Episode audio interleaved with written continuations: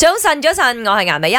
早晨，早晨，我係林德榮。係今日誒講呢個話題咧，就講話同你嘅另外一半一齊捱苦捱窮嘅日子有幾 sweet 咧。其實 Inspire 擺咗新聞嘅，咁就誒、呃有一個老婆就講話唔介意自己嘅老公架車甩頭甩骨。嗯咁講、真，嗰架車呃誒係、好似整到一半，跟住係可以上路嘅嗰種情況㗎呢嚇。個人真係好似我老婆啊！嗯我老婆你知佢嘅家底都幾好噶啦，咁啊呀，來自一個诶学問好高嘅家庭啦，嗯咁啊嫁咗俾我呢一個人呢，即係我哋喺拍拖嘅時候呢，我真係仲係好兜踎，好 兜踎啊！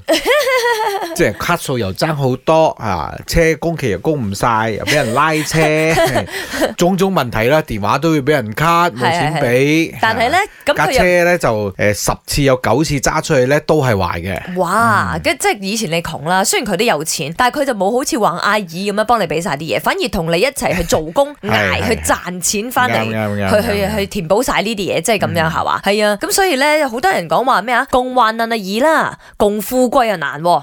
咁而家咪富貴俾晒佢咯，哎 呀，但唔係。難㗎，你捨得咪得咯。富貴嗰個我哋唔講先啦，就講翻即係係嘛？誒、呃以前一齊共患難嗰陣咧，有啲咩經歷係你覺得好印象深刻？誒、呃依家諗翻係都覺得好 sweet 嘅。的而且確，我哋戲都有得睇啦，係咪？一齊共患難，一包飯兩個人 share 啊，你喂我一啖，我喂你一啖嗰啲咧，係就好似誒，佢以前可能 join 佢啲同學啊，或者朋友啊，或者公司啲高層啦，因為佢都係我經理人嚟㗎嘛，以前嗯我老細咁嘛，係、咁啊可能去啲好好嘅餐廳啊之類，咁如果同我拍拖嘅話，就一定係媽媽檔茶室誒割 B 茶鋪，係啦，就係呢啲位㗎啦。但係佢都會 enjoy 嘅，係誒啲嘢好食就得啦。同埋你兩個都好 sweet 啦，啱冇先？最緊要係同邊個一齊去食，啊係嘛？我記得我以前誒、呃即係細個曾經有一個男朋友啦，嗰時佢揸嗰個車咧，就呃普通中型車嚟嘅。咁係咁啱嗰個時候咧，佢嘅嗰個唱機又壞咗，連 radio 都聽唔到。咁、嗯 Ừ, 但係又要啲音樂喎。係。以前咧，我哋用嗰啲手機就唔係呢啲智能手機嘅唔添，係唔話上網有歌聽㗎係嚇嗯係嗰啲細細粒嗰啲咧